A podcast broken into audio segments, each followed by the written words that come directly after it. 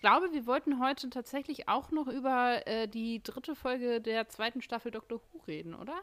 Ernsthaft? Ich dachte, wir treffen uns jetzt einfach nur so zum Smalltalk. Wie war deine Woche? Wie war meine Woche und so.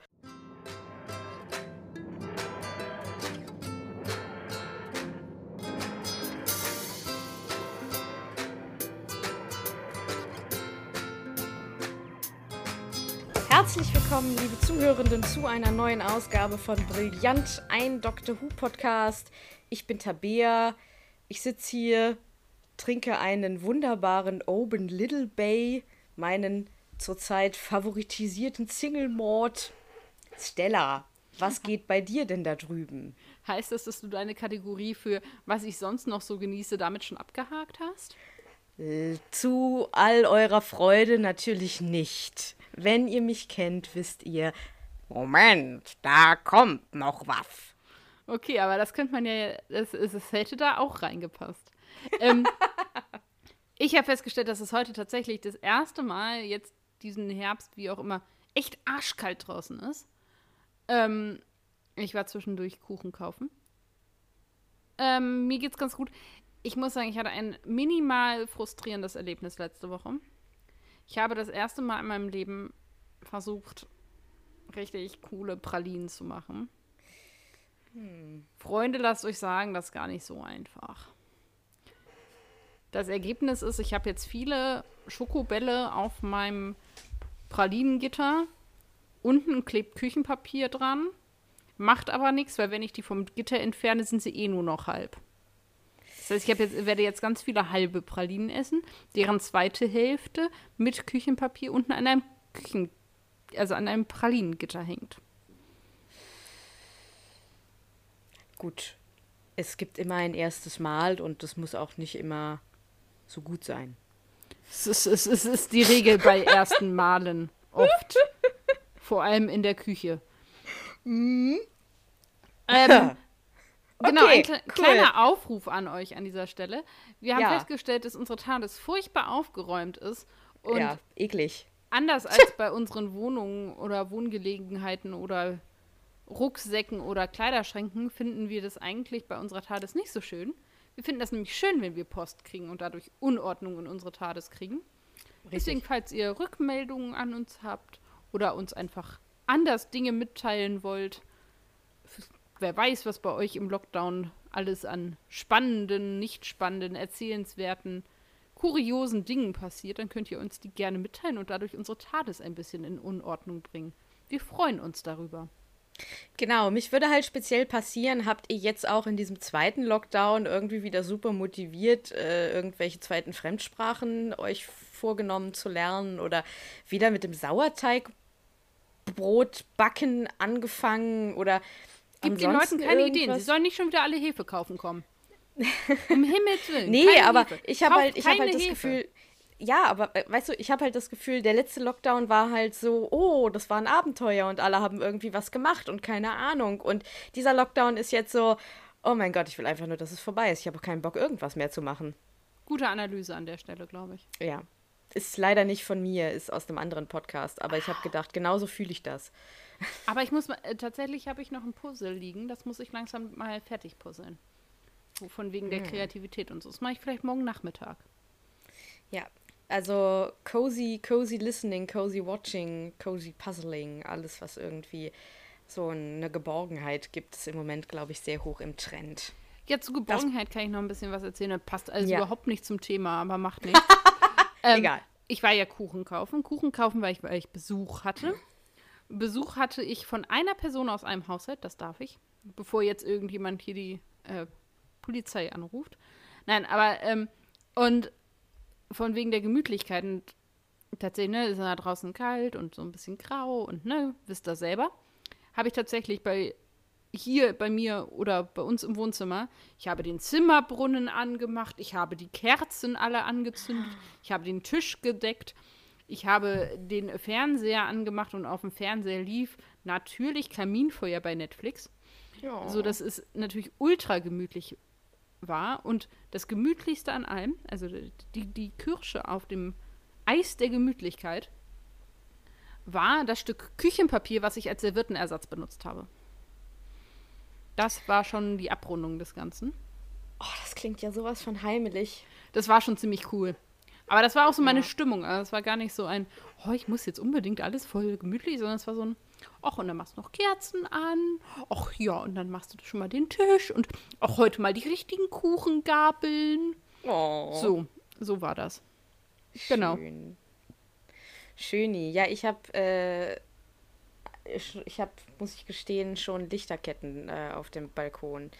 Das, das okay. war irgendwie, ja, das war so Ende, ich weiß gar nicht, irgendwie Mitte Oktober habe ich gedacht, hm, ich brauche irgendwie noch mal so ein Licht auf meinem Balkon. Ich bin ja irgendwie im Juli hier eingezogen und hatte jetzt dadurch, dass ich im Sommer hier eingezogen bin und das nicht so richtig brauchte, noch überhaupt gar keine Beleuchtung auf dem Balkon, außer irgendwie eine, eine Sommerkerze so.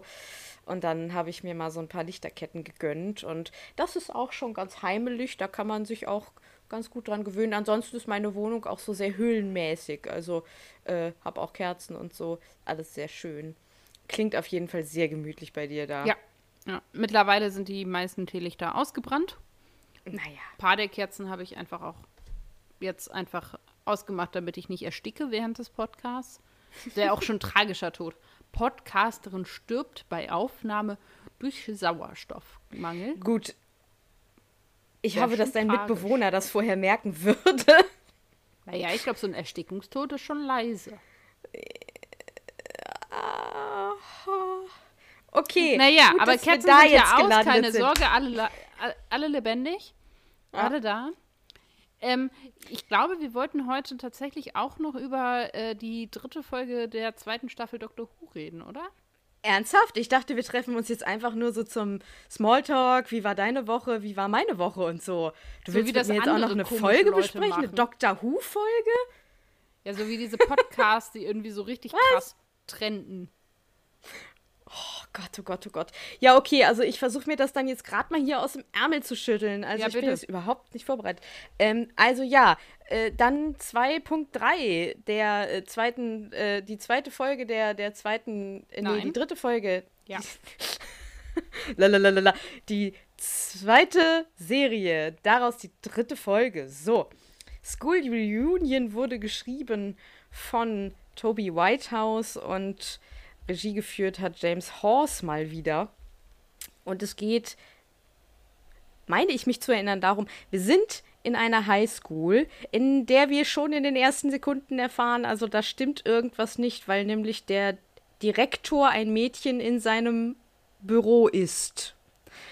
Ja, äh, das ja, sollte es uns gar nicht klar, ob er sie ist oder ob er und andere sie essen. Okay, also auf jeden Fall wird das gegessen, das Kind. Und der Doktor und Rose, die Eigentlich auch in auch der Schule sind. Wann hast du das letzte Mal Schulkind gegessen? Ist bei mir jetzt schon echt auch ein Moment her. Ja, ist auch schon länger her. Das macht man ja auch eigentlich nicht mehr. Das ist ja, da wurde in den 90ern das Gesetz wurde, wurde, wurde äh, erlassen, dass das verboten ist.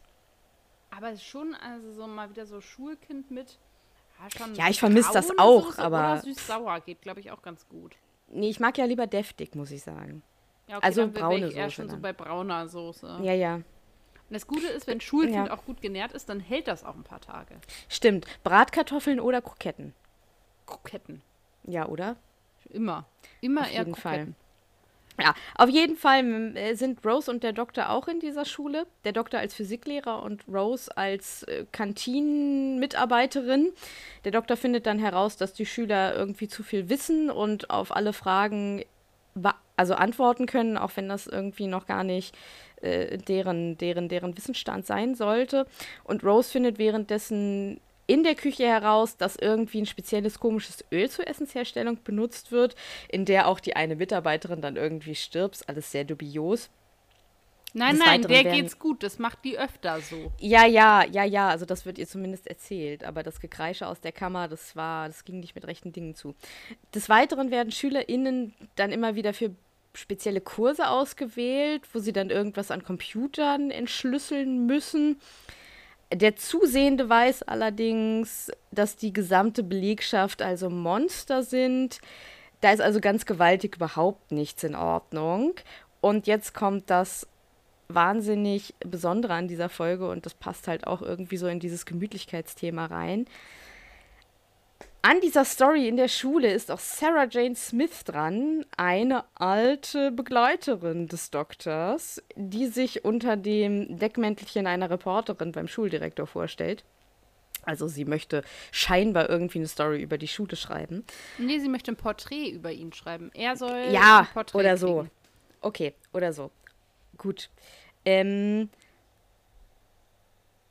daraufhin trifft sie natürlich den Doktor. Die treffen sich wieder. Die erste Begegnung ist so ein bisschen awkward, weil er sie natürlich erkennt, sie ihn aber nicht. Aber dann treffen sie sich irgendwie nachts beim Eindruckbruch in der Schule wieder und dann steht sie auf einmal vor der TARDIS und sie erkennt ihn auch. Und ach, ist alles, ist alles hochbewegend. Entschuldigung, für jemanden, der äh, Theologie studiert, sind so Sätze wie sie erkennt ihn auch immer besonders schön. Ja, es ist, sorry, das habe ich immer nicht äh, wieder bedacht. Und dann wird, also dann, ja, wird relativ schnell klar, sie ist irgendwie dabei. Rose wird eifersüchtig auf diese alte Verbindung, obwohl Mickey übrigens auch mit von der Partie ist. Der hatte die nämlich in erster Instanz auf dieses Problem da an dieser Schule angesetzt. Alle zusammen versuchen jetzt halt dieses Rätsel zu lösen, was diese sogenannten äh, Krillitanes, so heißen diese Monster, an der Schule machen. Und Sarah Jane hat halt auch noch K9 mitgebracht, der den, also das ist der alte Roboterhund des Doktors, den sie irgendwie behalten hat. Den, ja, den hat sie auch noch mitgebracht und der ist dann auch mit von der Partie. Es kommt im Prinzip raus, dass diese Krillitanes die Kinder durch dieses Öl super schlau machen und sie dann einen Code lösen lassen wollen mit dem man irgendwie Raum und Zeit kontrollieren kann. Sarah Jane und Rose vertragen sich innerhalb dieser Story dann auch noch. Alle schaffen es, die Monster mit demselben Öl äh, zu töten, das sie im Prinzip auch benutzt haben, um die Kinder schlauer zu machen. Das habe ich nicht so ganz verstanden. Das hängt wohl irgendwie damit zusammen, dass sie irgendwie sich schon so oft, so, schon so oft Körper gewechselt haben oder schon so alt sind, dass das irgendwie geht. Ich glaube, Ähm, es liegt daran, also diese Krillitanes an sich haben halt, also das Besondere ist, dass die sich eben ihr Aussehen immer ihrer Opfer quasi annehmen, beziehungsweise der Planeten, die sie ja, äh, infiltrieren. Und weil die das eben schon so oft gemacht haben, werden eben diese Körper irgendwie so ein bisschen aus, äh, ja, benutzt und irgendwie nicht Genau. so resilient und deswegen sind sie eben für dieses Öl irgendwie angreifbar. Irgendwie so. Genau. Bei dieser, also die, die Schule wird dann auch in die Luft gesprengt, dabei wird K- K9 dann zerstört. Am Ende entscheidet sich Mickey mit in der TARDIS zu reisen. Sarah wird auch nochmal gefragt, lehnt aber ab, bekommt aber vom Doktor einen neuen K9. Ja, und das kann ich gleich mal so vorwegschieben. Das Ende dieser Folge ist dann sozusagen der Anfang des Spin-offs äh, The Sarah Jane Adventures, wie sie dann mit K9 abzieht. Das war's von der Zusammenfassung. Jetzt kommen wir natürlich, und der geschulte Hörer oder die geschulte Hörerin weiß das zu ta ta ta ta der Königin unserer aller Hintergrundinfos, Stella. Bitte. Ja, manches äh, von dem, was ich mir so aufgeschrieben habe, hast, ist jetzt auch in der Zusammenfassung schon so ein bisschen, klang da schon an. Ich entschuldige mich an dieser Stelle tief und formell und ja. Na gut, angenommen. Okay. Ich habe ein bisschen erstmal was zu Sarah Jane Smith und zu K9 rausgesucht, weil vielleicht einige von euch, so wie, mi, wie es mir geht, ähm, ich habe eben die Classics nicht gesehen und habe dann äh, gedacht, dann kann man mal ein bisschen was zu ihr rausfinden. Genau, sie war Companion des dritten und vierten Doktors und hat eben viel Zeit ihres Lebens in Begleitung des Doktors verbracht. Ähm, und die be- beiden waren auch meistens zu zweit unterwegs in der TARDIS, abgesehen von K9.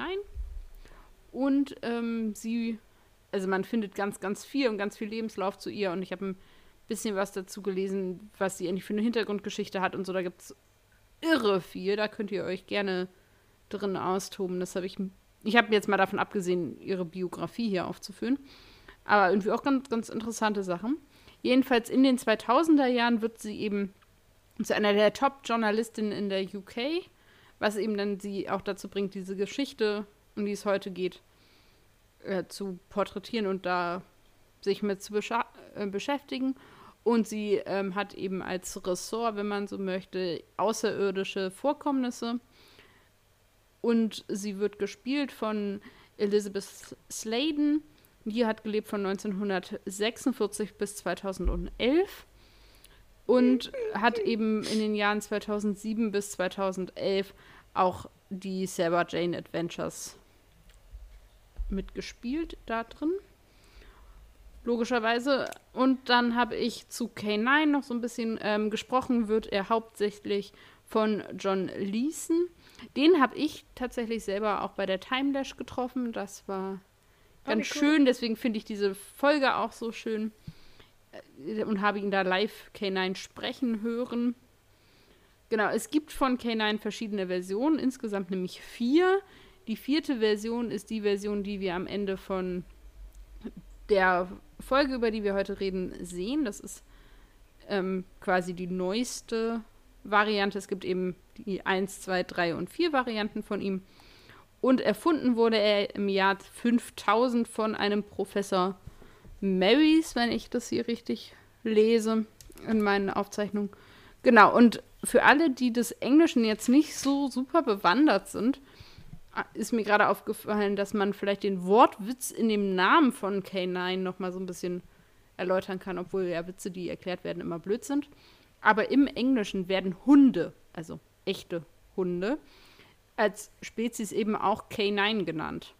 Wird dann natürlich anders geschrieben und so. Aber deswegen heißt dieser Hund auch so, wird aber halt mit einem K und einer 9 benannt, mhm. wobei eben Hunde da wird das halt anders geschrieben. Genau, das ist so ein bisschen der Wortwitz, der da drin steckt, der natürlich nur im Englischen wirklich funktioniert. Genau, so viel eben zu diesen neuen Figuren an der Stelle. Und ein bisschen was zu der Folge. Da gab es jetzt gar nicht so viel. Die Idee der Folge gibt es oder gab es schon 2003. Und es ist eine der Folgen, die eben oft umgeschrieben, neu geschrieben, wurden, weil dann hat dies nicht gepasst, dann hat das nicht gepasst und es viele Änderungen gab, wie diese Folge denn letztendlich auszusehen hat. Hatte auch schon, hat verschiedene Titel getragen und sollte in einer der Versionen auf einem Army-Stützpunkt tatsächlich spielen. Also da sollte die Folge damals Black Ops heißen und sollte um Vorkommnisse eben eines Militärstützpunkts gehen. Das haben sie dann aber eben rausgestrichen. Und wie, ja, die Folge hat so ein bisschen auch den Hintergrund, dass sie zeigen soll, dass diese neue Doctor Who-Ära kein Reboot sein soll, sondern eben eine Fortsetzung. Also es ist hm. eben nicht nur dieses, okay, alter Companion, sondern ja. es soll eben auch klar werden, wie den Doktor gibt es schon seit den, also seit unseren 60ern, wenn man möchte, und soll eben genau. diese Fortsetzung markieren. Das fand ich ganz interessant, dass passiert irgendwie einfach, aber so bewusst wahrgenommen habe ich das noch nie. Das fand ich ganz, ganz interessant, dass das eben auch ähm, irgendwie mit die Intention war. Den K9, den wir am Ende der Folge sehen, ist tatsächlich das Original-Prop, was 1970 benutzt wurde. Witzigerweise, auch wenn das eigentlich ja, ja die neue Version sein soll. Dann gibt es den Satz innerhalb der Geschichte: Forget the shooting Shooty Dog Thing. Ja. Und das soll eine Anspielung sein auf äh, Buffy the Vampire Slayer, ja. ähm, in der Anthony Heat eben auch mitspielt. Eine der Kultserien dieser Welt, die ich nicht gesehen habe, muss ich zugeben. Ah! Ich habe versucht, bei ähm, YouTube den entsprechenden, das Pendant zu finden. Das habe ich nicht hingekriegt, leider. Aber es soll eben eine Anspielung auf einen Satz sein, den er in Buffy the Vampire Slayer irgendwie als Slogan ja, hat. Also ich, ich, ich, ich kann es dir jetzt nicht irgendwie äh, zitieren, aber äh, ich weiß, also er sagt irgendwie mal was in der Richtung, aber jetzt, äh, ich kann es dir jetzt nicht zitieren, tatsächlich, ja. ich habe versucht, es zu finden, ich bin leider eben nicht fündig geworden. Falls irgendwer von euch weiß, was das für ein Satz oder Ausspruch ist oder da irgendwas zur Hand hat, la lasst, uns, lasst uns das gerne wissen. Und dann gibt es noch, und das fand ich tatsächlich besonders witzig, gibt es diese Szene, ich weiß nicht, wer sie gerade vor Augen hat, Rose und Sarah Jane tauschen sich dann tatsächlich versöhnt ein bisschen über den Doktor aus. Ich würde es nicht unbedingt lästern nennen, aber sind Nö, so ein bisschen. aber sie so, erzählen sich halt schon so ein bisschen so, was er so für Eigenheiten hat genau, manchmal. sind so ein bisschen klüngelig unterwegs, wenn man möchte. Es ist also an sich ein sehr, sehr schöner Moment. Und dann ähm, kommt hier der Doktor rein und die beiden verfallen in so ein bisschen so ein Gekichere, wenn man möchte. Und um da eine authentische und gute Reaktion zu erzeugen, trug David Tennant in dieser Szene einen äh, Fake-Schnurrbart. Und die beiden Schauspielerinnen wussten das aber nicht. Und er kam dann mit diesem Fake-Schnurrbart zur Tür rein, um Okay, ist eben schlau. diese, diese Reaktion zu erzeugen. Und es war Ja. tatsächlich im ersten Take schon so gut, dass diese Szene nur einmal aufgezeichnet wurde. Ja. Es ist richtig schlau. Ah, Ja, richtig das schlau fand gemacht. ich. Ich fand vor allem diese Vorstellung von diesem jungen David Tennant mit einem Fake-Schnurrbart Ja, schon oh irgendwie ein bisschen gut. Soweit, so gut. Oh, okay. da war jetzt schon so viel drin. Ähm, oh, Story. Ähm, Ja. Oh, ganz viel Liebe. Oh, ganz viel Liebe. Ich liebe diese. Also, sie hat ihre. Ich, ich setze das gleich voraus. Ich, sie hat ihre Dinge, die ich nicht gut finde. Da werde ich auch zu kommen. Aber grundsätzlich ist das so richtig eine Story, die so ganz viel Liebe in mir hervorruft. Es ist so, ich liebe, liebe, liebe es. Also erstmal, ähm, dass, also dass tatsächlich einfach Anthony Stewart Head mitspielt und ich habe Buffy, ich, ich mag Buffy sehr gerne, habe das auch geguckt und so und ich, also das ist schon mal für mich und dann spielt er halt auch noch so einen wirklich richtig guten Bösewicht und ich rede jetzt nicht von diesen komisch computeranimierten äh, Nee, nee. weil die sind halt echt, also die sind natürlich eine Vollkatastrophe, aber oh mein Gott, ich liebe ihn einfach. Ich liebe ihn in dieser Folge. Und es gibt, glaube ich, oh Gott, äh, Entschuldigung, das ist jetzt so ein bisschen, so ein bisschen äh, Fangirling hier, aber ich finde das einfach ganz, ganz, ganz, ganz, ganz, ganz großartig. Das musst du jetzt, muss ich jetzt mit klarkommen. Da müsst ihr jetzt mit klarkommen. Ja, ist okay. so, so. Äh, also, was der für eine Gesichtsmimik hat und so. Ich, äh, es ist- Kannst es du ist so andere cool. Mimik haben als Gesichtsmimik? Äh, nee.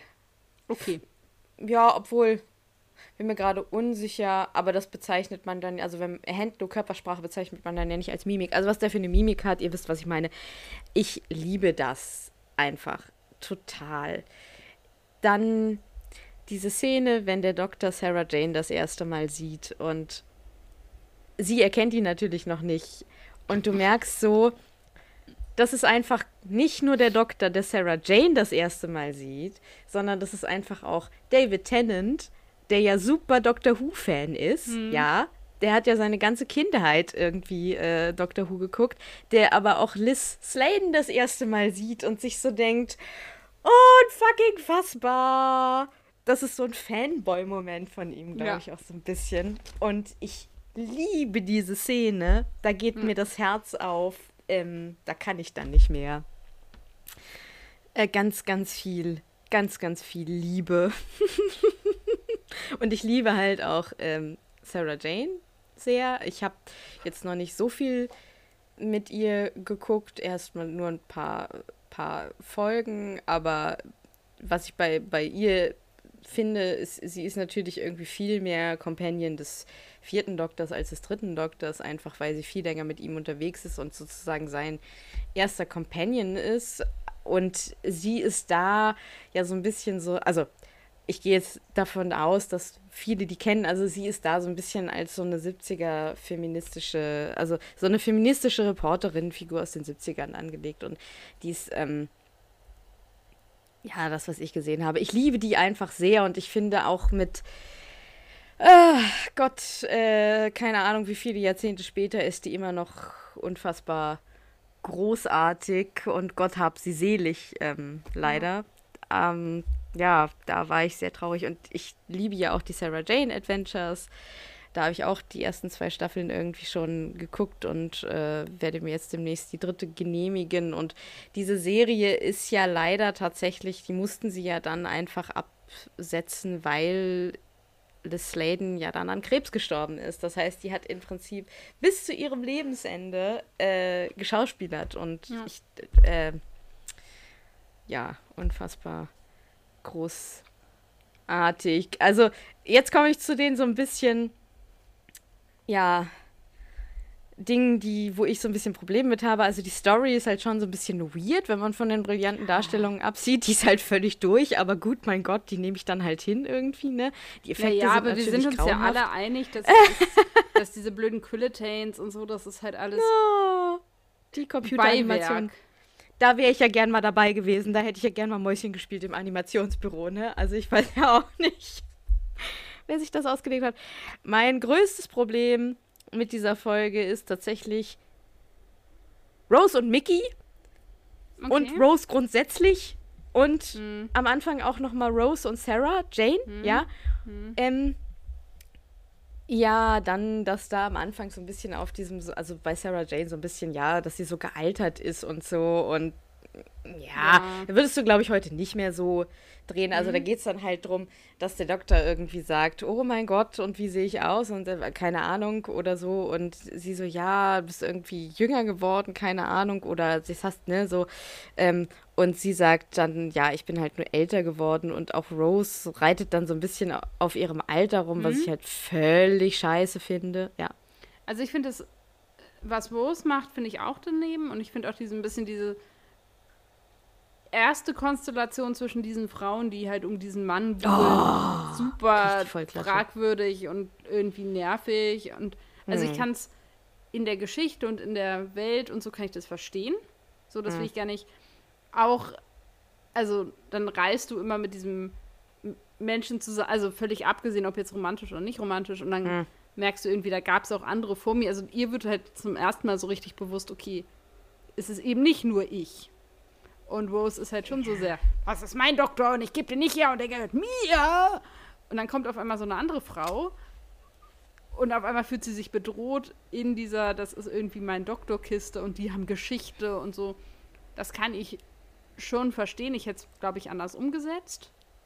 Also, dass Rose als Charakter sich da bedroht fühlt, wundert mich nicht. Nee, also wundern so tut mich das auch nicht, aber da, damit, damit spielst du halt voll in dieses Klischee rein, dass Frauen im Prinzip äh, über Männer irgendwie immer Konkurrenz führen oder immer Konkurrenzverhalten an den Tag legen müssen, was ja Schwachsinn ist. Ja, also ich hätte es halt interessant gefunden, wenn sie halt eher neugierig ist, weißt du? So. Ja, ja, das Also wenn sie das halt ja. halt anders, wenn sie das halt anders kompensiert. Also ja. mir geht mir geht es halt schon sehr auf den Senkel, dass sie sofort total anti ist und Sarah Jane ist ja, gar nicht so am Anfang. Das wird ja, erst so. Drauf, also dass sie sich als Schwachpunkt ihr Alter auch raussucht, ist oh. halt einfach sehr low. Ja, das glaubt ähm, man halt auch nicht, weil Elizabeth Sladen halt auch einfach ja, überhaupt nicht alt aussieht. Das ist halt auch noch so eine Kiste. Da denke ich mir so, okay. Ja, und ich, also ich finde das mit dem Alter nicht ganz irrelevant, weil ja, ich glaube, für Sarah Jane ja. das schon super wichtig ist. Ich finde nur, dass Rose da nicht unbedingt mit einsteigen müsste, aber für sie ist es schon wichtig. Ich finde es auch wichtig zu thematisieren, weil das ja auch eins dieser das sehr starken Motiv in der Folge das ist, dass genau eben der Doktor rein. nicht altert und dass das daran mhm. deutlich wird, dass die Menschen um ihn herum halt doch altern. Deswegen ist das schon wichtig. Ja. Aber ungünstigerweise in der Folge halt dann auch noch auf einen weiblichen Charakter, wo Alter und Schönheit und so nochmal irgendwie anders problematisch ja, sind. und also die Konstellation, also ich glaube, ich würde mich weniger stören, dass sie das am Anfang gleich über sich selber sagt, wenn das halt nicht so eine, weil wenn Rose das nicht so darauf zielen genau. würde, weil dann hast du halt sofort diese Konstellation, da ist eine jüngere Frau, die eine andere Frau wegen ihres mhm. Alters mhm. irgendwie runtermacht, was ja genau. schon mal erstmal total bescheuert ist. Dann ähm, ja, hast du irgendwie, also dass so Konkurrenz so darüber ausgetragen ja. wird, das kapiere genau. ich halt nicht. Also warum sie das, das würde heute, glaube ich, nicht mehr so gemacht werden. Und Deswegen finde ich schön, dass ja. das später, dass diese Konkurrenz sich verschiebt. Mhm. Das finde ich nämlich wiederum das, wo ich denke, da passt es. Nämlich dieses doch auch, ja, witzig angelegte Wettrennen darum, wer die geileren Abenteuer mit ihm erlebt hat. Und das ist ein anderer Fokuspunkt. ja, ich finde es dann am schönsten, wenn sie sich irgendwie vertragen haben, weil sie Ja, natürlich. Merken, Aber im Prinzip, ja. wenn es um diese Konkurrenz geht, finde ich das für die, dieses, also mhm. wenn man dann zeigen will, okay, da gibt es irgendeine Form von, hey, ich bin nicht der einzige Mensch in dem Leben des Doktors, ja, sondern es absolut. gibt eben einen anderen Menschen, okay, und wenn du diese Konkurrenz oder diesen Eifersucht ausspielen willst, dann finde ich das einen besseren Punkt, als das an Äußerlichkeiten festzumachen, sondern Definitiv. Guck mal, was ja, ich alles für coole Sachen erlebt habe, weil das ist inhaltlich, das ist irgendwie ja, das ist einfach weniger ja, oberflächlich. Ja. Und das finde ich, und es ist halt einfach auch von der Szene her, es ist schon auch witzig, wie die sich da hoch ja. eifern und dann am Ende irgendwie rauskommt, dass, ich glaube, es ist Sarah Jane, die sich dann einfach irgendwas ausdenkt, weil sie halt irgendwas Cooleres noch braucht und es da dann auffliegt. Ich glaube, sie sagt Loch Ness Monster nee. oder so. Ja, ja, Loch Ness Monster sagt sie und dann ist sie halt auch diejenige, die dann sagt, wie bescheuert ist das eigentlich gerade, was ja. wir hier machen. Und ja. dann liebe ich es halt am meisten, wenn die wenn sie dann tatsächlich eher eine Bezugsperson für Rose wird, ja doch am ja. Ende eher. Ne? Also wenn sie dann am Ende sagt, wenn du es mal musst, dann finde mich, ähm, ne, ich bin sozusagen ja. da. Auch wenn er dann weg ist, dann bin ich halt da für dich. Ja, ja. so. Und das finde ich, das, das finde ich einfach auf jeden Fall gut auf. Ja, ja, ja. Ja, ähm, dann haben wir ja diese Rose und Mickey Kiste. Ja, was ich, also, was ich, da hängen für mich so ein paar Sachen an. Das eine ist, was ich spannend finde, ist, dass irgendwie wir in die Geschichte geworfen werden. Und wir mhm. erstmal, ja. also ich habe erstmal so ein paar. In Medias Res. Genau, also so ein paar Momente gebraucht, um irgendwie da reinzukommen, okay, was machen wir hier, warum sind wir hier, was passiert? Und dafür ist ja Mickey auch mitziehend. Ich finde diese Idee, dass Mickey irgendwas erlebt und der ruft Rose an und sagt, hey, hier irgendwie geht was, guck dir das mal an, das ist merkwürdig. Das finde ich eigentlich ganz schön. Ja, ich auch. So, da denke ich, dass das passt irgendwie. Das ist an sich eine stimmige Kiste. Dieser Moment, wo sie dann sagt, naja, hast du mich nicht einfach nur nach Hause gerufen, um mich nach Hause zu rufen? Und dann denkt man so, oh, nicht schon wieder, das hatten wir mhm. jetzt. Macht da einen Haken hinter. So, das ist dann wieder irgendwie ein bisschen unnötig. Vor allem nimmt sie sich ja auch, also die muss ja ein Selbstbild haben, diese Frau. Irgendwie alle Krass, Männer oder? liegen ihr zu Füßen, ja. Weil Mickey will eigentlich auch nur sie zurückhaben und der Doktor will nur sie und so. Also, ja. So ich schön Rose bist du jetzt auch Folge nicht. echt ähm, wieder mal schwierig. Mhm. Kommen wir gleich zu. Ähm, ja, ich finde dieses also was ich ganz witzig finde, ist, dass Mickey dann, glaube ich, tatsächlich inzwischen irgendwie so ein bisschen drüber weggekommen ist, so. Weil ja. er dann halt so eher, der sagt ja auch zum Doktor, ah, the Mrs. and the Ex, ne? So nach dem Motto, ja. have fun.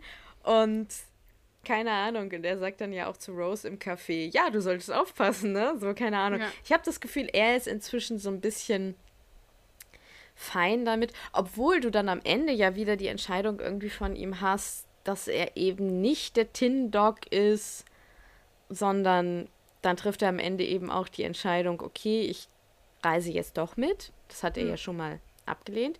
Und dann finde ich aber Roses Entscheidung echt äh, oder Reaktion echt äh, ähm, fragwürdig. Also sie ist schon maßlos angepisst in dem Moment, habe ich das Gefühl. Was ich ja aber für ihn eigentlich, also eigentlich fände ich, also hypothetisch, fände ich sehr witzig, wenn sie dann irgendwie, ne, dann erleben die ein Abenteuer zusammen, sie ist irgendwie angenervt und bleibt auf der Erde und Mickey bleibt dabei. Sowas finde ich ja richtig witzig. Ja. Das wäre ja mal irgendwie, das wäre ja mal was anderes. Genau. An sich finde ich nämlich Mickey in der Folge gar nicht verkehrt. Ich finde halt diese. Ich finde den klasse in der Folge. Also, weil der auch sehr selbst reflektiert, der merkt irgendwie, ich war auf dem Abstellgleis, ich war irgendwie ja. halt irgendwie, ja, nicht genutzte ja, Ressource ja. oder eben nur Ressource. Und das, so war es ja auch. Und dass er sich irgendwie davon ein bisschen emanzipiert und frei macht und auch selber sagt, ey, okay, ich komme jetzt mit und ich bin halt jetzt vollwertiger Companion, wenn man so möchte. Und eben nicht irgendwie der, der Metal Dog irgendwie. Und das finde ich echt cool. Und das ist halt, ey, Punkte für Mickey. Wobei ich halt eben eigentlich das schön fände, wenn diese Mickey Rose Kiste einfach Haken hinter abgehakt. Wir haben das jetzt gesehen, das wird nichts mehr Feierabend. Ja, obwohl ich, also es ist ganz witzig, ich mochte Mickey ja vorher nie und durch unseren Podcast ähm, mag ich den immer lieber und mag Rose immer weniger. Das ist so ein bisschen witzig. Also, ich weiß gar nicht, ich hätte es mal ganz interessant. Ich hätte mir, glaube ich, also, ich glaube, früher hätte mich das total angenervt. Aber im Moment denke ich so, ach, so eine Folge, wo Mickey einfach mit dem Doktor alleine ja. mal unterwegs ist, wäre eigentlich mal eine ganz coole Special-Folge so gewesen. Ich ihn auch vom Typ her eigentlich oft sympathischer. Und ich finde auch ja, seine Reaktionen oft auch sympathischer. Weil ja. sie halt manchmal noch sehr girly ist, auch von dem einfach, wie sie geschrieben ist. Und sehr dieses, oh, ich bin das blonde, hübsche Mädchen. Das ist auch ganz viel tatsächlich einfach Probleme des Drehbuchs. Also ja. Billy Piper macht das großartig. Also ich mag Billy Piper ja. tatsächlich ziemlich gerne. Ähm, die spielt ja auch noch in anderen Sachen, die ich irgendwie sehr gerne geguckt habe. Und also Billy Piper ist super. Nur Rose ist tatsächlich gerade in dieser zweiten Staffel. Egal, ah. die, die, hätte nicht nochmal mitkommen sollen. Ich sag dir das. Ähm, nicht mein Ding, sag ich mal. Äh, was hast denn du jetzt so? Jetzt sind wir so abgeschworfen, aber.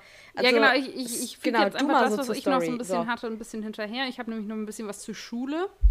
Ja, bitte. Ähm, was ich markant fand, wo ich so ein bisschen schmunzeln musste, und ich nehme an, es ging vielen Leuten sehr ähnlich.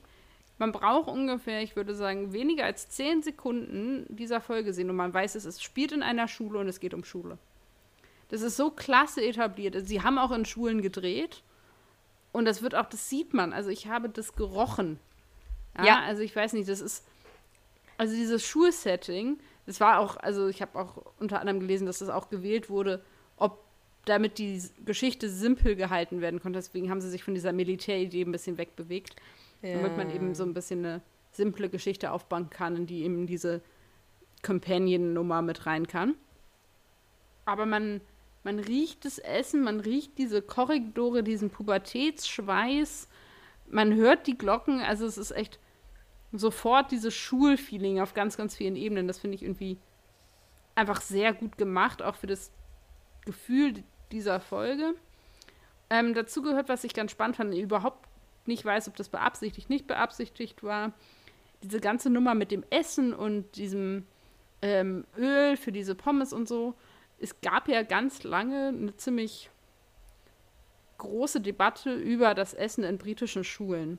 Oh. Weil ja anders als in Deutschland ähm, das oft Ganztagsschulen sind oder auch deutlich länger unterrichtet wird als in Deutschland und eben viele Kinder in der Schule essen und ähm, das Essen in britischen Schulen ganz lange einfach sehr ungesund war, wenn man mal ehrlich ist. Boah, ja. Nicht, dass jetzt britisches Essen an sich dafür berühmt sei, sehr viele Nährstoffe und so zu enthalten, aber an sich, und dann gab es ja, hat sich ja Jamie Oliver da auch ganz groß aufgetan und so, und jetzt wird da auch viel gemacht. Aber ich finde es sehr schön und dann ist es ausgerechnet das Öl über den Pommes. Ja. So irgendwie, ich fand es vor dem Hintergrund schon irgendwie ein bisschen witzig. Vor allem auch dieses, dann fällt irgendwann in der Folge der Satz, ja, und unser Essen ist extra darauf zugeschnitten, die Leistungs, die Leistung unserer Schülerinnen und Schüler äh, zu steigern. Ja, und dann hast du da so fettige Pommes. Und dann sind es halt so, fettige Pommes. Das fand ich irgendwie schon ganz cool.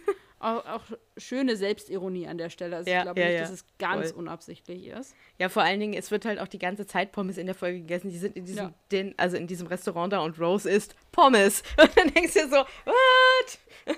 Scheint auch, also witziger, völlig Randnotiz, ähm, witzige Geschichte zu Pommes. Ich habe ja im letzten Jahr, also in diesem und im letzten Jahr kurze Zeit in Belgien gelebt. Belgien und Pommes verstehen sich auch besonders gut. Und da war das in der Unikantine so, dass du zu fast jedem Essen, das es gab, als eine der möglichen ähm, kohlehydrathaltigen Beilagen Pommes kriegen konntest. Also wenn das Essen so ausgelegt mhm. war. Und Pommes konntest du dir kostenlos nachnehmen. Konntest du hingehen mit deinem leeren Teller, konntest du hingehen, konntest du nochmal eine Ladung Pommes kriegen. Ja, also du konntest keinen Reis so nachkriegen, du konntest kein Gemüse so nach. Aber Pommes gab es kostenlos, gerne auch eine zweite Portion. Unfassbar. So viel zu Pommes. Also Unfassbar. Also Pommes und Belgier, richtig gutes Team. Deswegen habe ich in dieser Zeit auch sehr viel Pommes gegessen, weil die auch einfach sehr lecker waren. Ich bin leider nicht außerordentlich klug geworden dadurch. Mm. Die benutzen das falsche Öl. Die benutzen eindeutig das falsche Öl. Mhm. Vielleicht so. Am besten wäre natürlich eine Heißluftfritteuse. Das glaube ich aber nicht. Nein. Ähm, dann fand ich schön, also was für uns als deutsche Zuschauerinnen und Zuschauer natürlich nochmal so ein bisschen, ne, sie tragen alle Uniformen mhm. und so. Das ist natürlich für uns ein bisschen ungewöhnlich, aber es trägt eben auch nochmal zu dem Sch Schulklima bei.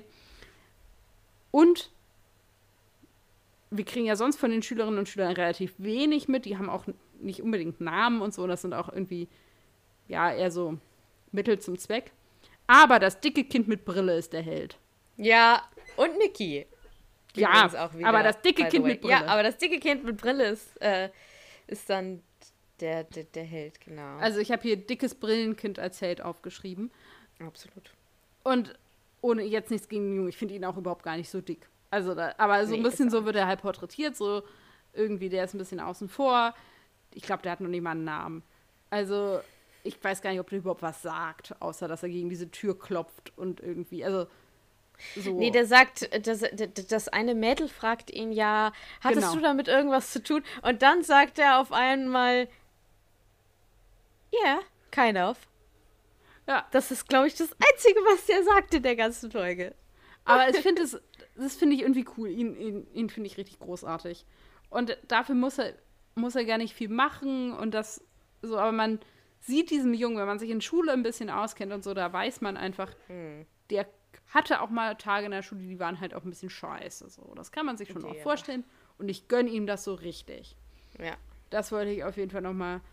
Und dann habe ich überlegt, ob diese Folge so ein bisschen als Foreshadowing-Folge gewertet werden kann. Weil es ja Billy Pipers letzte Staffel ist. Mhm. Und wo es am Ende der Staffel, Spoiler, ähm, als Companion ihren Weg beendet. Mhm. Und eben dieses ganze Thema von wegen, hey, es gibt irgendwie, gibt es ein Leben nach der TARDIS und so aufgemacht wird. Und ich so ein bisschen überlegt habe, ob das schon so ein bisschen den Weg dazu bereitet, zu sagen, okay, auch Sicher? für Rose könnte es mal zu Definitiv. Ich glaube aber tatsächlich, dass das auch so ein bisschen einfach dem neuen Doctor Who-Zuschauer ins Gedächtnis ruft, weil die kennen ja nur Rose bis hm. dato dass es eben noch andere gibt und dass es eben auch für manche Companions ein Leben nach der TARDIS gibt. Und ich muss auch, ja, natürlich, es ist so ein bisschen vielleicht ein Hinweis, okay, das könnt, wir könnten uns ne, demnächst auch irgendwie von einem Companion trennen. Mhm. Aber ich glaube, es war auch einfach eine sehr elegante Art, eben dann diesen Kickoff für Sarah Jane Adventures ja. äh, zu liefern. Ne? Und dann noch, ja, ähm, um das, das, Kapitel Story an der Stelle zuzumachen, was ich sehr schön finde, ist, und das nehme ich eben aus der Sicht jemandes wahr, der eben Classic Who nicht gesehen hat, die Folge funktioniert trotzdem. Ja. Also die Folge ist nicht irgendwie so ein Leckerbissen für Classic Who-Fans, die jetzt irgendwie nostalgisch alte Folgen sich vor Augen führen können, sondern Sie funktioniert wunderbar genau da, wo sie ist. Für beide Zuschauergruppen. Und das finde ich sehr angenehm, weil ich eben das irgendwie blöd gefunden hätte, diese Folge zu gucken und dann kommen Zehntausende von Anspielungen mhm. und von Insidern und so und man denkt, ja, cool. Und irgendwie guckt Löcher in die Luft und pfeift, weil man irgendwie damit nichts anfangen kann. Und es funktioniert halt großartig so, wie es ist, weil man genug erzählt bekommt, um zu verstehen, wer sie ist, ohne dass es irgendwie redundant wirkt. Ja. Schöni. Wir haben jetzt natürlich schon über einige Figuren echt recht tief, also ich weiß nicht, mhm. Rose Und Mickey haben wir, glaube ich, recht gut jetzt schon. Wobei ich halt bei Oder Mickey mich so ein bisschen frage, wo kommt er denn eigentlich auf einmal her? Also Ah, ich durch dieses In genau. Medias Res ist er halt so, und da ist er. ich weiß es nicht. Äh, Rose hat ja immer noch das Handy. Man weiß ja auch nicht, ob sie sich zwischendurch irgendwie mal bei ihm meldet oder er hat ja auch diese Hacker-Fähigkeiten. das heißt, kann er irgendwie Kontakt zu ihr aufnehmen? Wir wissen ja auch nicht, ob er irgendwie die Nummer von diesem Telefon hat oder meldet sie sich vielleicht manchmal bei ihm oder I don't know. Ja, aber also ich finde sein Auftreten eben dadurch, dass es so in Medias Res ist, ein bisschen sehr plötzlich. Ja. Man hat ihn Also- eigentlich schon wieder vergessen, ne? Nicht Genau. auf dem Schirm. Genau. Ja. Aber war er sonst- eigentlich jetzt, ganz mal ganz kurz, ähm, war er jetzt in dieser Staffel schon mal da? Er war halt in The Christmas Invasion. und Es kommt halt drauf an, wo du Ja. die halt positionierst. Aber er war jetzt noch nicht in New Earth und er war auch in Tooth and Claw nicht da. Nee, und auch nicht Thema. Genau. Das haben wir ja schon mal elaboriert. Äh, nee, also das ist tatsächlich so ein bisschen plötzlich. Ich weiß halt immer nicht, warum sie diese Story zwischen den beiden irgendwie noch so ziehen, weil ich finde, in dieser Folge merkst du immer wieder, dass diese Beziehung eigentlich schon längst vorbei ist, auch wenn sie offiziell irgendwie noch nicht vorbei ist. So. Ja, und also ich glaube, meine Theorie ist, dass der Gedanke so ein bisschen ist, dass Mickey seine Relevanz über Rose kriegt. Also diese Beziehung läuft irgendwie so merkwürdig im Hintergrund mit und dadurch bleibt er relevant. Und ich glaube, deswegen finden wir beide, dass auch ihn so ein bisschen schwankend in seiner Gutigkeit, wenn man möchte, weil er eben nicht in sich selber funktioniert. Und das fängt in dieser Folge an. Ja. Hier ist irgendwie so der Punkt, wo er eben merkt, okay, ich bin auch selber jemand, der, also was ich halt schon bei Aliens of London oder so, wo er eigentlich der Held ist, wo ich dachte, das wäre jetzt so ein guter Moment, dass er sein eigenes Ding macht und seinen eigenen Standpunkt setzt und er aber seine Relevanz eben über seine, ja, mehr oder weniger wackelige Beziehung zu Rose irgendwie kriegt und Mhm. das so der Dreh- und Angelpunkt ist, wo ich finde, er ist aber so viel Charakter, dass er ja eigentlich auch in sich selber relevant sein müsste. Ja. Und das ist halt, also das fängt hier an und das finde ich auch gut so. Er sich einfach von ihr absetzt ein bisschen. Das stimmt, das stimmt. Und ich muss tatsächlich sagen, dass ich Rose in dieser Folge eigentlich fast durchweg unsympathisch finde. Ja, die läuft Ich- irgendwie so durch. Eh, nee, bei mir nicht. Also am Anfang ist es irgendwie noch ganz witzig, wenn sie da irgendwie die Pommes Lady ist. Und dann geht sie mir eigentlich nur noch auf den Senkel. So. Ich verstehe auch nicht, also ja, sie muss die Pommes Lady sein, damit sie dieses mit dem Öl und so aufdecken. Ja, das ist Also- natürlich auch degradierend ohne Ende, ne? Also, Genau. Ich, ich verstehe diese Wahl auf einer narrativen Ebene. Also sie hätte halt genauso gut auch Vertretungslehrerin sein können, sind wir ehrlich. Aber warum muss er der Physiklehrer sein? Ja, ja, und genau. Sie ist irgendwie. Ah. Ja. Ja. Also es gibt nicht viele degradierendere Jobs in einer Schule als Pommes austeilen. Und das ist auch schon wieder scheiße, dass das ein degradierender, aber daran Ja. können wir gesellschaftlich jetzt gerade.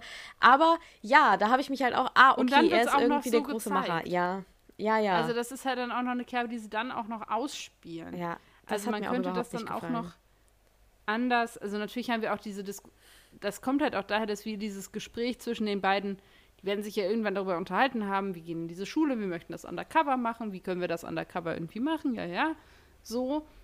Aber sie hätte auch, also, ach, ich weiß es nicht. Es Ja, Vertretungslehrerin. Ja, So. oder, also, Pausenaufsicht hätte sie auch Hausmeisterin sein können. oder sowas. Also wenn du verschiedene auch. Mhm. Rollen haben willst, ja, also irgendwie zweimal eine Lehrerrolle. Aber die haben es auch irgendwie mit Pommesmenschen, weil Bill ist ja später auch die Pommes Lady.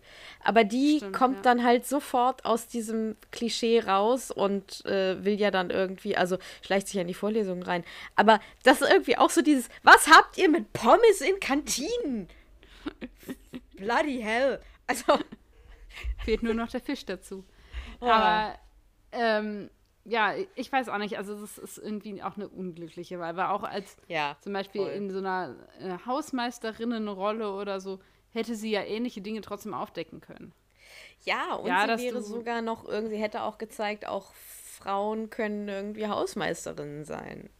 Richtig. Und ich glaube, dass sie das durchaus hätte machen. Also dadurch auch. Total. Also warum denn noch nicht? Und ja. Stichwort Hausmeister Krause. ja. Genau, und ja, und dann hat sie dieses, also letztendlich wird sie in der Folge halt auch nur über das, was sie nicht ist, so ein bisschen definiert in Abgrenzung zu Sarah Jane. Also sie ist halt Mhm. die junge Frau, die mit dem Doktor reist und so, aber sie hat- Mhm. zeigt jetzt auch nicht irgendwelche krassen Skills irgendwo, was sie dafür auszeichnet, dass sie hier der Nö. Companion ist, sondern sie ist halt das jüngere Modell. Und da kann man natürlich auch, also ich weiß, das ist jetzt, da geht es jetzt in die Metaebene, aber im Prinzip, Mickey sagt halt nicht umsonst irgendwie The Mrs. and the Ex, weil natürlich ist die Konstellation schon auch irgendwie, das eine ist irgendwie die Ex-Frau, die irgendwie im ähnlichen Alter wie der Protagonist ist. Und das andere ist halt die neue Frau. Und dass die sich dann auch noch an eine Köppe kriegen, ich glaube, deswegen reagiere ich da so allergisch. Das ist halt auch so ein Klischee-Stereotyp aus, also aus Hollywood-Dramen und auch Komödien. Und da kriege ich dann, also, ne, wir wissen, wo es herkommt, so. Das Einzige, was ich an oder für Rose gut finde, gar nicht unbedingt an ihr, sondern was ich für sie als Figur wichtig finde, ist, dass sie diesen Aha-Moment hat, okay, es gibt ein Leben nach der TARDIS. Genau, also das sind zwei, ich finde sogar zwei wichtige Punkte. Erstens, es gibt ein Leben nach der TARDIS und zweitens, ich bin nicht die Einzige gewesen. Ich glaube, das Ähm, ist ein Mo ja. Moment, an dem sie wachsen sollte, vielleicht auch. Ja. So ein bisschen dieses, okay, seine Welt dreht sich nicht um mich, sondern seine Welt dreht sich letztendlich um ihn und andere haben das Privileg daran teilnehmen zu können und das ist letztendlich auch sein, die Last, die er tragen muss. Ja, aber ich finde auch, wenn ich mich so an den Rest der Staffel erinnere, dass das dann auch für die Figur keinerlei Konsequenzen hat. Also sie mag diese Erkenntnis jetzt haben, aber Ja. sie verhält sich in der, also weiterhin auch nicht so. Das finde ich dann irgendwie so, das ist so, ja, wir streifen das irgendwie so, wir ziehen es aber nicht durch. Ja. Aber an sich gönne ich ihr erstmal so diesen Moment. Aber sonst habe ich zu Ja, klar. tatsächlich nichts, nichts zu sagen. Nee. Mm. Wir haben noch, also zu Sarah Jane möchte ich noch kurz sagen, also so sehr ich sie auch liebe und großartig finde, das Einzige, was ich an der Folge tatsächlich dann doch so ein bisschen problematisch finde, ist, dass am Ende rauskommt, dass sie im Prinzip, seitdem der Doktor sie irgendwo abgesetzt hat, nicht so richtig angefangen hat mit ihrem Leben. Also sie hat sich irgendwie, klar, jobmäßig auf jeden Fall, aber so im Privaten hat sie ihm irgendwie immer hinterher getrauert. Und das richtige Leben, in Anführungsstrichen, geht eigentlich erst so richtig wieder ab The Sarah Jane Adventures los.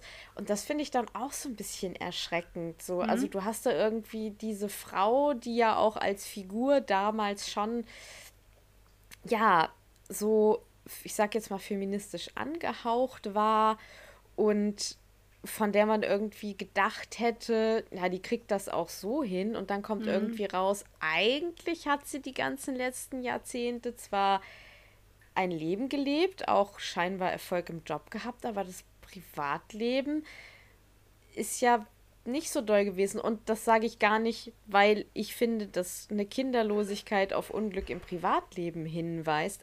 Aber sie erzählt es ja so. Also es ist ja, Ja. das Narrativ, was sie erzählt. Sie erzählt ja, nee, da war irgendwie dann nie wieder jemand, weil da war irgendwie mal dieser eine Mann, Zwinker, Zwinker. Wer ja, so ein das wohl so gewesen mit sein sollte. angezogener Handbremse. Genau, und das finde ich dann ob das jetzt so die richtige Message ist, hätte man, weil das brauchst du halt einfach nicht. Also die hätte auch ein ganz normales Leben führen ja. können und dann hätte man irgendwie ein Spin-off machen können. So, das wäre nicht und das Ding das wäre, finde ich, auch, also, weil dann hast du Rose, die eben sehr in diesem der Doktor und ich Narrativ ist und das ist irgendwie ja. das tolle Leben.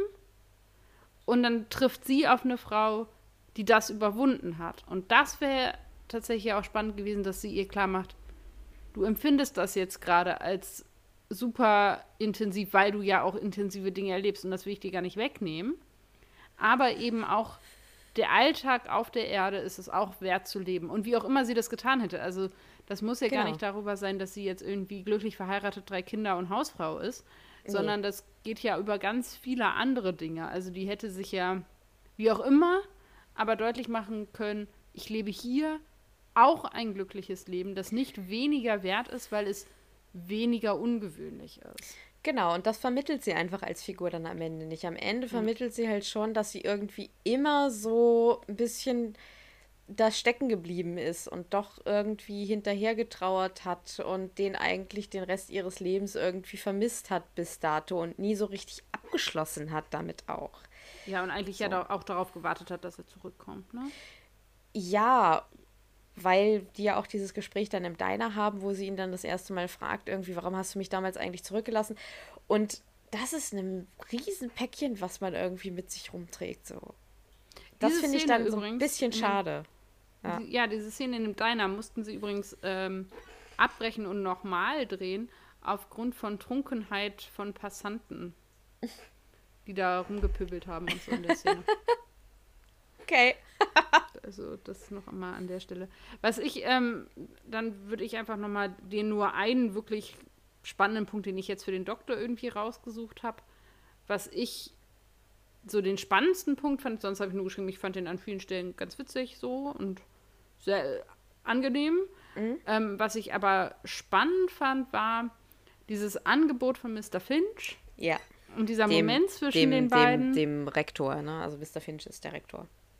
Wo du so merkst, hier passiert was und hier passiert was Spannendes. Um, ähm, das habe ich eben rausgeschrieben, nämlich sagte er, naja, ich habe jetzt diesen, also ich möchte diesen Code knacken, der die Antwort auf alles quasi, wir kennen die Antwort ja alle, aber letztendlich, mhm. ne, ich möchte hier die Antwort auf alles rausfinden, dazu benutze ich diese Kinder und wenn wir diesen Code knacken, können wir alles beherrschen. Du könntest alles tun. Mhm. Was ja auch also, also ein bisschen irrwitzig ist, aber das mal so dahingestellt. Und der Doktor tatsächlich in Versuchung gerät. Ja. Und einen Moment überlegt, wow, was für Möglichkeiten würde mir das geben? Und das finde ich einen spannenden Moment. Absolut. Weil wir sonst dieses, oh, die Bösen sind böse und der Gute ist gut und dieses, ne, was du auch schon gesagt hast, ähm, vor allem eben in Folge 1 in, in New Earth, dieses ganze, oh, oh, und ist so Gott gleich mhm. und, und ich komme hier hin und es gibt keine höhere Autorität als mich und bla bla bla, ne? Wir, wir wissen, wo wir sind. Und dann kommt dieser Mr. Finch und hat halt ein unglaublich verführerisches Angebot.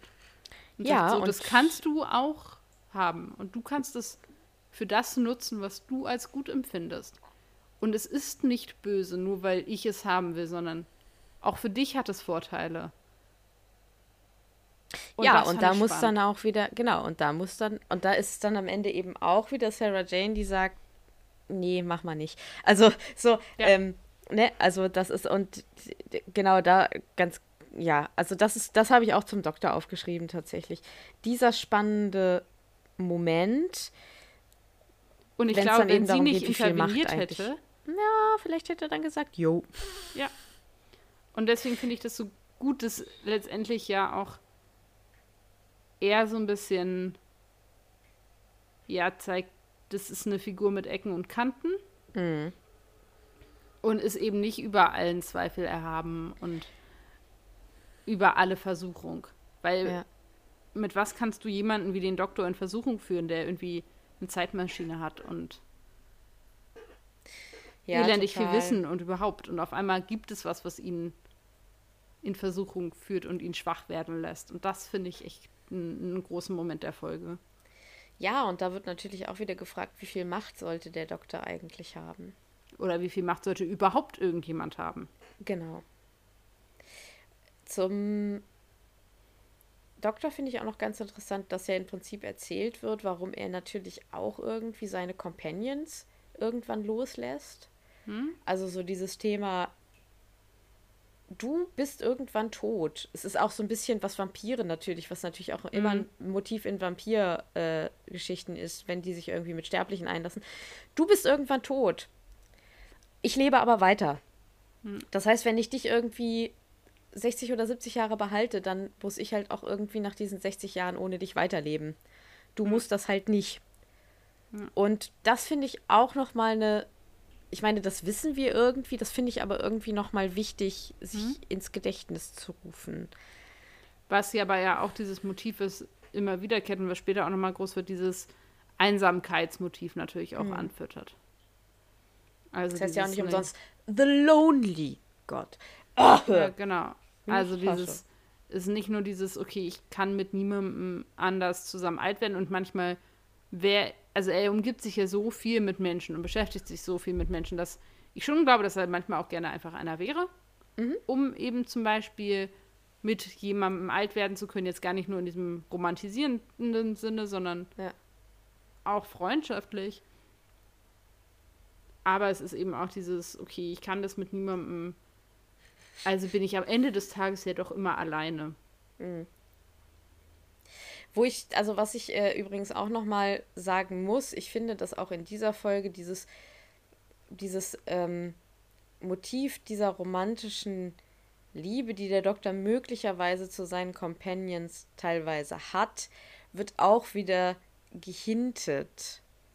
Ja. Weil und das ist dann wieder so, dass Och, ich, ich so denke. Sagen, ah, es wird nicht fuck, nur gehintet, ey. ich finde es sogar ein bisschen zu viel, weil er das ja auf. Ja. Also es ist so viel, sowohl durch das, was Mickey eben sagt, ja. über, oh, jetzt hast du zwei Frauen da, musst du vorsichtig sein und ob das ist das eine, dann überhaupt diese Konkurrenz zwischen Rose ja. und Sarah Jane und so. Das ist, also ich finde, ich würde nicht gehintet sagen, ich würde sagen, das wird da thematisiert und das wird da ausgespielt. Ich fände es nämlich nicht so schlimm, wenn es nur gehintet werden würde, dann würde ich sagen, ja, okay. Sondern ähm, es wird schon ausgespielt. Ja, oder wenn er dann mit Rose spricht und dann sagt, äh, dann endet er Aber ja so, bevor er im Prinzip. Das nicht so sein. Ja, oder also, ne, wenn, wie wäre das, wenn du jemanden verlieren würdest, den du. Und er sagt natürlich nicht, ja. den du liebst, aber natürlich will er sagen, den du liebst. Und wir sind uns einig, dass damit jetzt auch keine freundschaftliche Liebe gemeint ist, sonst würde es nicht in die Motivik von romantischen ja. Filmmotiven gesetzt werden, ja. Also das ist halt einfach so, natürlich kannst du dann sagen, ja, aber er hat es ja gar nicht gesagt, das kann ja auch freundschaftlich sein. Es wird aber ja, kodiert, es wird aber so kodiert, dass es romantische Liebe ist und das haben wir über Jahrzehnte populäre Kultur gelernt. Das heißt, also, ja, natürlich wird es irgendwie, wird wieder, wird das wieder so ja. kodiert. Ja, äh. und ähm, ich, ja, und es hätte halt eben auch ohne gut gepasst. Ja. Warum kann die nicht einfach und ah. also das wird ja auch dadurch, dass er eben irgendwie Sarah Jane ein bisschen so als so eine Zukunftsversion von Rose aufs, aufgemacht wird, so ein bisschen. Ja. Und sie dann eben aber sagt, ja, ich habe sonst nie wieder jemanden gefunden, es gab nur diesen einen Mann und so. Ja, ja. Wird ja diese Geschichte auf verschiedenen Ebenen irgendwie. Ja, und da wird ja auch nachbeeinflusst, ne? Weil, ja. also, ich muss ganz ehrlich sagen, ich finde, Sarah Jane wenn die mit dem Doktor unterwegs ist, also und da gehen wir jetzt ja auf Klassiku. I don't know. Also, ja, da kann ich also nichts zu sagen. Ja, also nee, da will ich jetzt glaube ich auch nicht reingehen. Nee, das lasse ich jetzt. Da jetzt keine Lust drauf. nee. Okay. Ich habe das, ah. was ich mitgenommen habe mit dem Zitat, das hat sich ganz gut ergänzt und bildet bei mir so ein eine Sache wollte ich noch sagen. Äh, eine ganz kurze ja, Sache. Tabea, Tabea äh, du hattest dich gemeldet. Ich hatte mich gemeldet, Frau Lehrerin. Äh, ich glaube, das habe ich schon einmal. Aber äh, an, an, an Sarah Jane finde ich aber auch ganz schön, dass wir da auch irgendwie so das erste Mal dieses Motiv haben in New Who, meine ich. Nee, Niki hat das auch schon gemacht, aber dass sie eben dann Nein sagt, als der Doktor sie fragt. Ja. Na, so. Das finde ich für sie auch sehr, sehr wichtig. Es ist für sie total wichtig. Jetzt kannst du weitermachen. Okay, also bevor ähm, Tabea noch ihren guten Einwand hatte. Das werde ich als deine mündliche Note hier äh, positiv vermerken. Super. Ähm, Wieder aus einer schlechten Note rausgekommen hier. ähm, ja, genau. Ich würde einfach, genau, erstmal ein Zitat vorlesen, jetzt entgegen der äh, normalerweise gesetzten Reihenfolge, einfach weil das passt gut. Eigentlich äh, auch das ist, was ich mitgenommen habe. Es ist ein Zitat von Sarah Jane. Oh, ich ahne eben, Böses.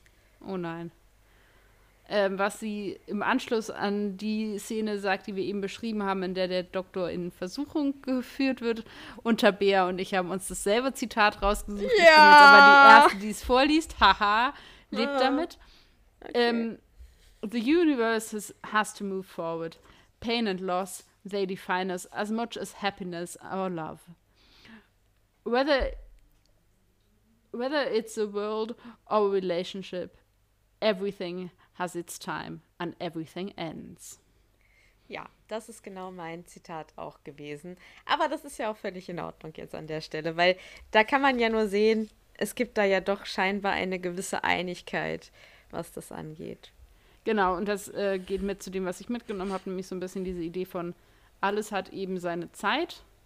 Und das finde ich ist was, was man auch sehr positiv da mit rausnehmen kann, dass eben so schön oder so grässlich wie irgendetwas sein muss. Und das kann man ja jetzt, kann sich ja auch jeder so ein bisschen für vielleicht im Moment etwas schwierige Momente mitnehmen. Es endet eben auch irgendwann. Und, genau. und sowohl für gute als auch vielleicht für schlechte Dinge ist es gut, dass es endet. Ja, weil, also ich kann da nur noch ergänzen, das habe ich nämlich auch, also das habe ich mitgenommen und eben auch immer wieder diese Erkenntnis, wie sehr so Erlebnisse und Personen dich einfach beeinflussen für den Rest mhm. deines Lebens und auch zeichnen können. Das merkt man ja an Sarah Jane ganz klar, aber natürlich mhm. auch irgendwie am Doktor. Und das finde ich auch immer nochmal sehr wichtig in der, in dieser Folge. Was ich aber auch ein schönes Zitat finde, um jetzt nochmal so ein bisschen noch so ein zweites mhm. einzustreuen. Mhm. Ähm, tatsächlich, ich finde, einer der witzigsten Momente dieser Staffel bisher ist tatsächlich, wo dann in der Kantine die mit diesem Ölfass rumlaufen, was halt echt irgendwie, ne, die behandeln das, als wäre da, ja. weiß der Geier was drin. Und dann kippt es doch um und diese eine Kantinenfrau wird dann mit ihm überschüttet und sie gehen in dieses Kabuff und Rose guckt das alles völlig perplex an und will einen Notarzt rufen und die guckt da raus. Und, und sie so, ja, aber ich muss doch einen Notarzt rufen. Sie so, ja, wieso denn? Ja, der geht's doch nicht gut. Ja, yeah, ah, no, everything's fine. Und dann schreit sie darum, ah, she just does that sometimes. und ich finde es so großartig. Ich habe so gelacht, weil ich so dachte, das ja. ist halt auch Dr. Who, so, so richtig ja. absurder Humor. Ja. Ähm, das war es gibt auch viele witzige äh, Momente über die Comedy in der Folge haben wir jetzt gar nicht so doll geredet, aber es gibt viele witzige Momente in der Folge natürlich auch irgendwie. Ja, ne? äh, ja genau. Äh, Quizfrage. Das nochmal dafür. So, ja. Hm. Als, als, äh, es ist eben auch eine sehr witzige Folge, um das genau. nochmal aufzugreifen. Ich würde jetzt einfach mal mit meiner Quizfrage beginnen. Ja, ähm, ich würde einfach für dich vielleicht so ein bisschen Sarah Janes Perspektive, wärst du noch mal mitgereist, wenn er dir nee. das angeboten hätte? Ja. Nee. Habe ich mir gedacht. also, ich weiß, dass das eine super schwierige Entscheidung ist und wäre und so, aber weil ich ja schon einmal erlebt habe, wie schwer es ist, dann wieder Fuß zu fassen. Mm. Und ich glaube, dass es ist so ein bisschen, also, das ist jetzt ein sehr, sehr mieser und hinkender Vergleich und nehmt mich bitte nicht wörtlich. Mir ist die Problematik dieses Vergleichs schon bewusst, aber es hat halt ein bisschen was vom Drogenentzug so. Also der, der Doktor ist halt irgendwie ihre Droge und sie hat jetzt nochmal so einen Hauch davon gekriegt. Und wenn sie jetzt aber nochmal wieder da einsteigt, ist der Entzug umso schwieriger. Mhm. Und ich glaube, dass es deswegen die einzig wirklich wahre Entscheidung für sie ist, da weiterzumachen, wo sie jetzt gerade ist. Weil da hat sie jetzt noch einen Bein, Fuß in der Tür, wenn man so möchte. Und wenn sie jetzt nochmal mitfährt, ist sie halt auch selber nochmal älter, wenn sie zurückkommt. Ja. Weil sie, und dann ist es nochmal wieder schwieriger, sich ein Leben aufzubauen. Sie hat jetzt eine Karriere, auf die sie sich konzentrieren kann und so. Und ich glaube, dass dieses eben nochmal schnuppern, nochmal irgendwie einen Geschmack davon kriegen, auch genau das ist. Und das dann dazu wieder Nein sagen, was es ihr ermöglicht, dann wirklich endgültig ihr eigenes Ding zu machen. Also dieser, sie brauchte halt diesen Abschied. Also sie sagt ja auch zum Doktor, du musst jetzt einfach mal Goodbye sagen. Und ich glaube, das ist für sie dieses, ich muss mich jetzt verabschieden, auch wenn er irgendwann wiederkommt. Aber ich brauche einen Abschied, Mhm. damit ich das, dieses Kapitel zumachen kann. Ich kann ja den Deckel drauf machen. Und deswegen würde ich nicht nochmal mitreisen. Weil ich das, ich würde mein Leben dann nicht nochmal zusammenkriegen. Davon ganz abgesehen, dass ich auch keine Lust hätte, zusammen mit dem Doktor, Rose, Mickey und K9 in der TARDIS. Hätte ich Ja, da keinen Bock ja, drauf. Ja, ja. Also ja, völlig absolut. abgesehen, ob für mich oder ich hätte ja auf diese Konstellation, also mit dem Doktor und Mickey, ja. Aber auf dieses, und für so empathisch halte ich Sarah Jane auch, da ist mir zu viel. nee. Zu viel Unsolved Drama. Da business, ist zu viel unausgesprochener Shit rum. Gar keine Lust. Und ähm, das kommt halt noch dazu. Ich hätte auf die Konstellation auch keine Lust. Da hätte Nee, ich, kein, ich keine Aktien drin. Nee, nee, wäre ich Nee. raus. Kann ich dich total verstehen. K9, ne, ist übrigens auch noch so ein Ding, äh, den ich natürlich auch total comforting und großartig finde. Ja, da scheiden sich ja die Geister. Ernsthaft? Also ich persönlich finde ihn auch großartig. Okay. Ähm, mein Vater als äh, ja auch Klassik-Hu äh, er bewandert, findet, dass K9 die schlimmste Figur ist, die Doctor Who jemals hervorgebracht hat. Oh, krass, okay. Also der findet K9 ganz furchtbar. Okay. Also da gibt, scheiden sich halt eben auch also die Geister drüber. Ich finde ihn ganz knuffig. Ich finde diese Ja, Idee von diesem, diesem Roboterhund irgendwie ganz, ganz süß. Ich finde es schön, dass die das nicht überstrapazieren. Ja, ist auch sehr gut gemacht. Obwohl ich diese Aktion mit, dass er dann das, das, dieses komische Öl analysiert, wo ich so ein bisschen denke, das hätte nicht Not getan, weil in anderen Folgen hat der Doktor ja auch schon am Geruch von Dingen und so gewusst, was es ist. Ganz ich ehrlich, glaube, der Doktor Der hätte Doktor dieses es Öl abgeleckt, so. Genau, der hätte sich, der hätte das auch selber rauskriegen können. Das war so ein bisschen, wo ich dachte, ja, okay, gib dem Ach, Hund ein komm. Goodie. Ach komm, ja, genau So. deswegen. Ähm, aber an sich ganz knuffig, auch, auch knuffig gemacht, irgendwie so, Ja. so ein nettes Gimmick. Und es ist halt so, dass das Geschenk an Sarah Jane so an, weißt du so, das ist auch so. Ja, und ich finde auch diese Szene zwischen Mickey und K9, wo die in dem Auto Ja. sind und K9 halt, we are in a car. Also ja, ich weiß, dass wir im Auto, we are in a car. Ja, Das ist halt schon, schon sehr schön. richtig. Ähm, genau, ich habe eine äh, sehr persönliche Frage. Okay. Halten Sie sich an Ihren Stuhlen fest, meine Damen und Herren. Schulzeit, dazwischen? Hurra oder Okay. Horror? Hurra. Also muss ich ganz ehrlich sein, ich fand Schule grundsätzlich, also ich will nicht zurück. Ich hatte aber grundsätzlich eine gute Schulzeit. Also mich hat halt oftmals das System nicht so begeistert. Ich habe mich manchmal gefragt, wo so ein Curriculum herkommt. Aber ich habe nie irgendwie große Horrorgeschichten in der Schule erlebt. Ich wurde nie gemobbt oder so. Ich hatte da immer meine Freundes Freundestruppe, meine Ängste. Ich habe dich in der Schule kennengelernt, äh, in der Oberstufe dann. Also bitte, äh, das habe ich der Schule zu verdanken. Und ja, also ich hatte, ich finde, ich hatte an unserer Schule dann auch echt Zeit, mich irgendwie zu entwickeln. Natürlich hatte man so ein paar Nieten als Lehrer, aber ja, mein Gott, die hatte Die irgendwie gehören jeder halt mal. Richtig. Und ich Die muss gibt es sagen, ja auch nur, damit man irgendwann mal auf 40. Geburtstag Genau. über diese Lehrer lästern kann. Ja, Darum gibt es ja, sie ja. überhaupt nur. Genau.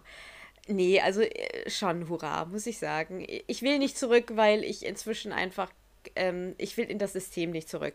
Also ich glaube, da kannst du, ich bin super froh, dass man aus diesem, äh, dir werden Hausaufgaben gestellt, man muss irgendwie das machen, was man erzählt kriegt, dass man machen muss und so weiter und so fort. Das möchte ich alles nicht äh, wieder haben und so, aber grundsätzlich so die Gemeinschaft und so habe ich immer als, als, als angenehm und hat mir viel gebracht irgendwie so. Also ich muss sagen, insgesamt eher schon hurra. Das ist eine Antwort. Was genießt du denn sonst noch so? Ja, ich habe was mitgebracht, was ich jetzt ähm, relativ, also verhältnismäßig aktuell gesehen habe und tatsächlich so, ja, mehr durch Zufall drauf gekommen bin und das dann so am Stück durchgeguckt habe, in ziemlich unwahrscheinlich schnellem Tempo. Und zwar handelt es sich um die ja, ich würde es jetzt einmal mal als Serie betiteln. Ich habe gar nicht geguckt, was, als was für ein Genre das eingeordnet wird. Mit dem Namen One Day at a Time. Ich hatte das ist davon. Sitcom. Ja, das würde ich selber so nicht einordnen. Muss ich ehrlich sagen. Warte mal ganz kurz. Rede mal ich weiter. glaube, dass es als Sitcom angelegt ist. Es gibt auch so ein, wir kennen es also Mhm. ein Publikum und das lacht dann und so. Ich würde das persönlich nicht als Sitcom einordnen. Da komme ich aber Okay. gleich noch zu. Äh, Läuft auf Netflix und zwar ähm, läuft auf Netflix ähm, die ersten drei Staffeln, die aus den Jahren 2017 bis 2019 sind. Die vierte Staffel läuft tatsächlich bei irgendeinem merkwürdigen Fernsehsender, von dem ich noch nie gehört habe, mit dem Namen Pop. ähm, das ist auch sehr schwer, also man kommt da nicht dran. So, Punkt. Wenn man nicht irgendwelche merkwürdigen, krassen Abos hat und so.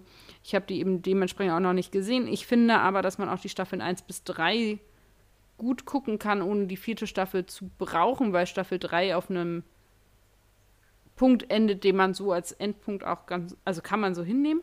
Das ist wohl das Reboot einer Serie, die von CBS produziert ist, aus den Jahren 1975 bis 1984. Im Groben geht es um das Leben einer kubanischen Einwandererfamilie, die in die USA eingewandert ist und jetzt in LA wohnt. Es geht um die Familie Alvarez, bestehend aus der Mutter Penelope, den Kindern Elena und Alex und der Mutter von Penelope, also der Großmutter der Familie Lyd- Lydia, die eben alle zusammen in einem Apartment in LA leben. Und dann gibt es dazu noch äh, den Vermieter der Familie, von dem man bis in die letzte Staffel äh, den äh, Vornamen sehr, sehr lange nicht kennenlernt. Das ist, ähm, er heißt einfach nur Snyder. Den gibt es noch, der da enger Freund der Familie ist. Und dann gibt es eben noch den Chef von Penelope und so und so ein paar Charaktere, die immer wiederkommen. Also wie das in Sitcoms auch oft so ist. Es gibt eben dieses lachende Publikum. Ich habe die ersten paar Folgen als Sitcoms in Erinnerung und war am Anfang so ein bisschen so, ich weiß nicht, ob ich das so richtig gut finde. Und je mehr ich geguckt habe, desto besser fand ich das. Allerdings, je länger ich es geguckt habe, desto weniger, war es Sitcom. Und zwar wird das relativ schnell ziemlich ernst.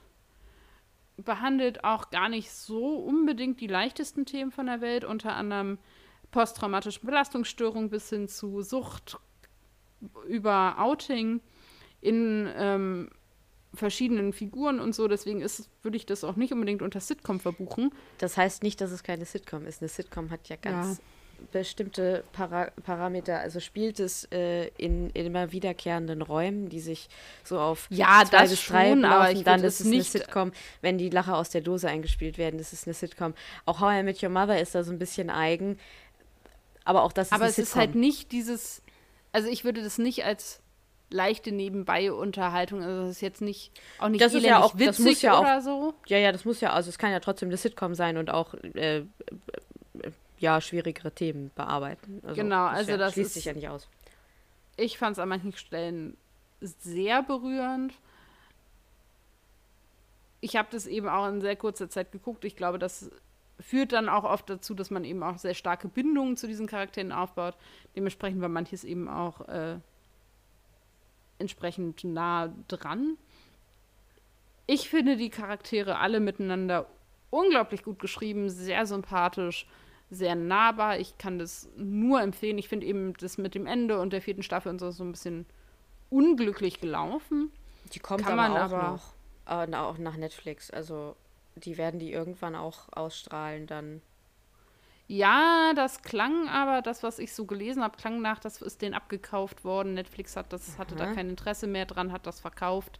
Das Okay. klang alles ein bisschen dubios. Ich habe das dann eben nachgelesen, als ich versucht habe, herauszufinden, wo denn diese vierte Staffel rumfliegt. Mal gucken, was da noch kommt. Guck oder mal nicht bei kommt. Amazon vielleicht, das gibt's das dann. Habe da ich schon irgendwann. geschaut. Also es ist tatsächlich, ich glaube, man kann das irgendwie über Sky kriegen, wenn man es hat. Haha. ähm, so jedenfalls.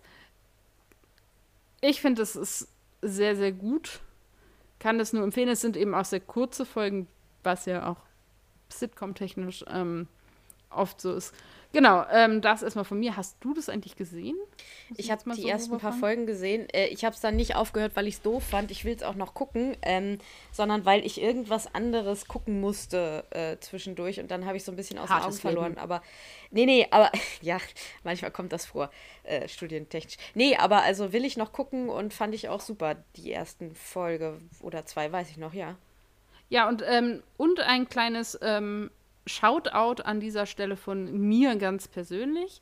Tatsächlich, ähm, du kannst dich auch angesprochen fühlen.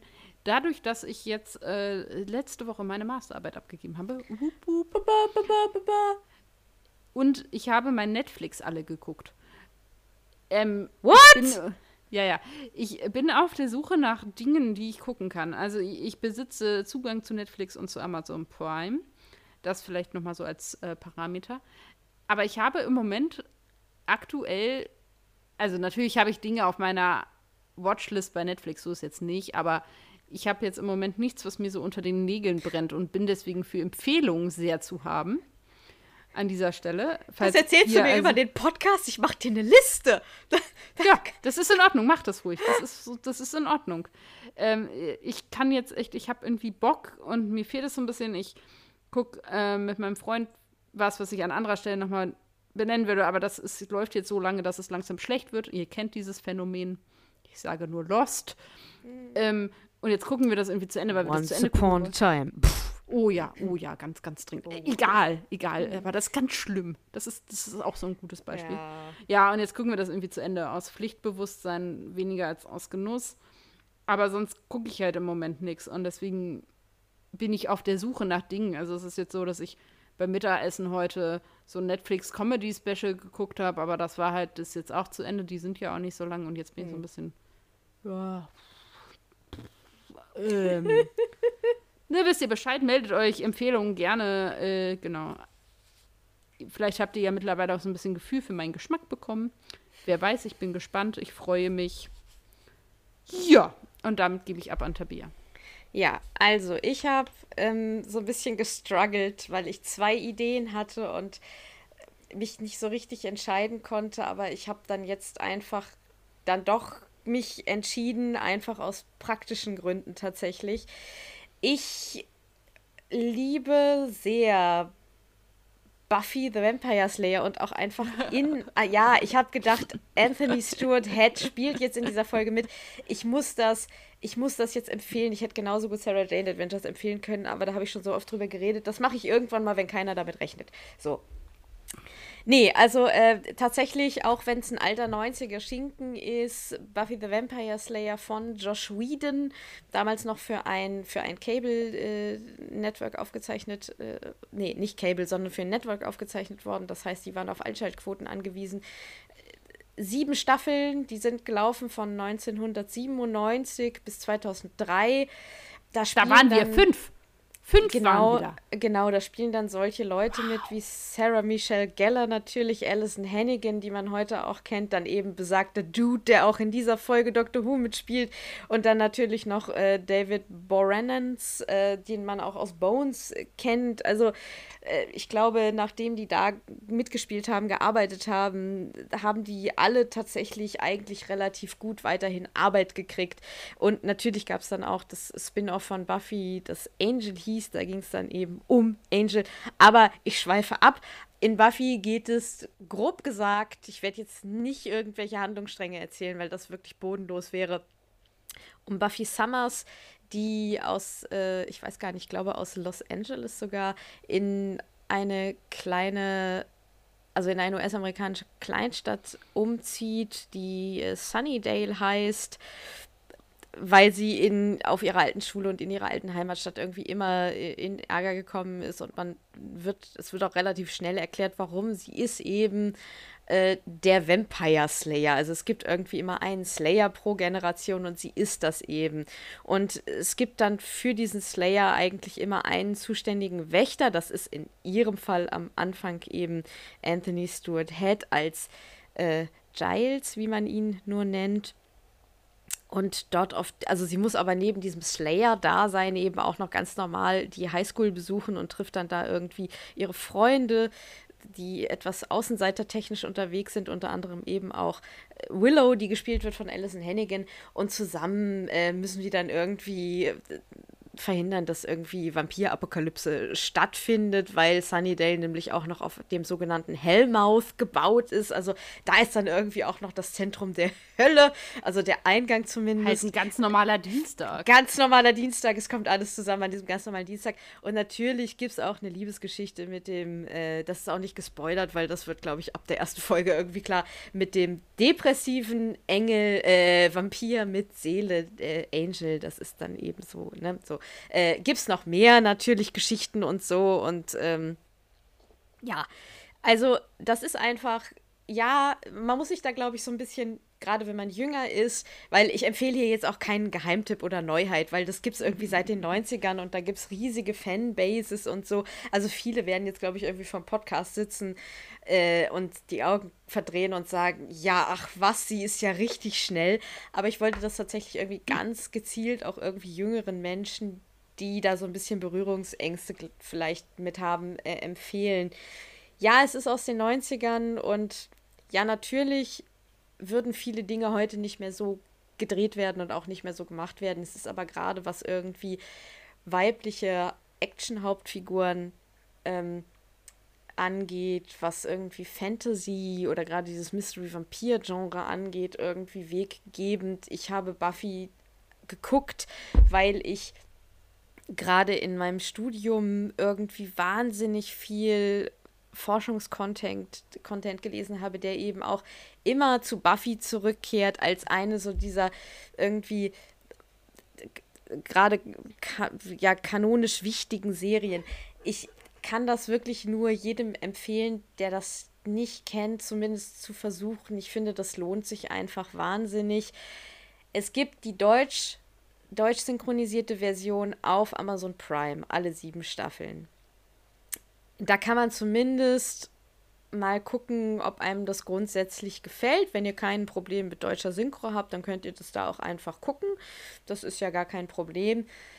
Aber man hat eben zumindest die Möglichkeit, deswegen habe ich es auch heute ausgewählt, äh, sich das grundsätzlich mal vom Stil her anzugucken und irgendwie zu schauen, ob es einem gefällt.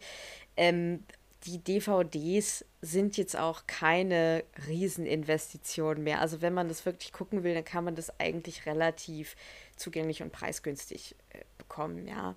Ich empfehle übrigens nicht, wenn irgendwer daran denken sollte, die äh, Blu-ray restaurierte Version, weil das tatsächlich eine wahnsinnig schlechte Version ist. Ich glaube, die gibt es sogar irgendwie nur in Amerika. Ich bin mir gerade unsicher, ob sie in Großbritannien gibt.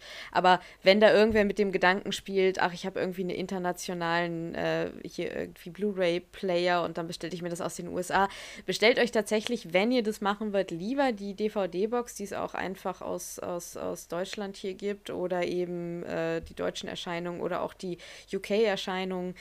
Äh, die sind einfach nicht überrestauriert und tatsächlich äh, sind die vom, vom, vom, vom Ausschnitt, also vom, vom, vom Zoll und vom Bild, äh, einfach originalgetreu. Und die Blu-ray-Restauration, die es im Moment gibt, ist das nicht. Da werden wichtige Dinge aus dem Bild rausgeschnitten. Deswegen, also da ein bisschen vorsichtig sein. Aber ja, also nur so als äh, Tipp jetzt ne, so nebenbei.